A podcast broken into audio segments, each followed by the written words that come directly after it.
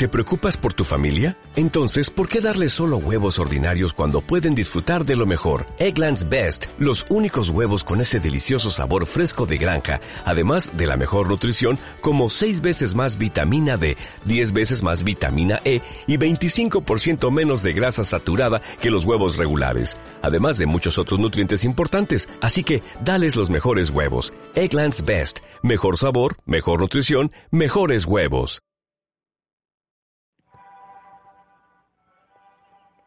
Seis cosas que no sabías de la Catedral de Guadalajara. La Catedral de Guadalajara es el monumento más representativo de esta ciudad que embellece el centro histórico con su imponente arquitectura de estilo neogótico, con varios siglos de antigüedad. A lo largo del tiempo, esta preciada joya de la perla tapatía ha acumulado una serie de sucesos e historias que la han convertido en un símbolo de la ciudad y referente perfecto para conocer la parte del pasado de las ciudades más representativas de México. La historia de sus túneles secretos. Una de las historias de mayor misterio que han girado en torno a la catedral son sus túneles secretos, que fueron utilizados durante la época de la Revolución Cristera como escondites y salidas de escape. Los túneles conectan a la catedral como otros edificios históricos del centro, entre ellos Hospicio Cabañas, Mantiene criptas del siglo XVI. En la parte subterránea de la catedral se encuentran las criptas con los restos de todos los obispos mexicanos, incluyendo el último que fue el cardenal Juan Jesús Posadas Ocampo. Resguarda las reliquias de Santa Inocencia. Dentro de la catedral también se encuentra la figura con los restos de Santa Inocencia, una niña cuya historia de amor y sacrificio tocó el corazón de muchos fieles, quienes la visitan en todo momento.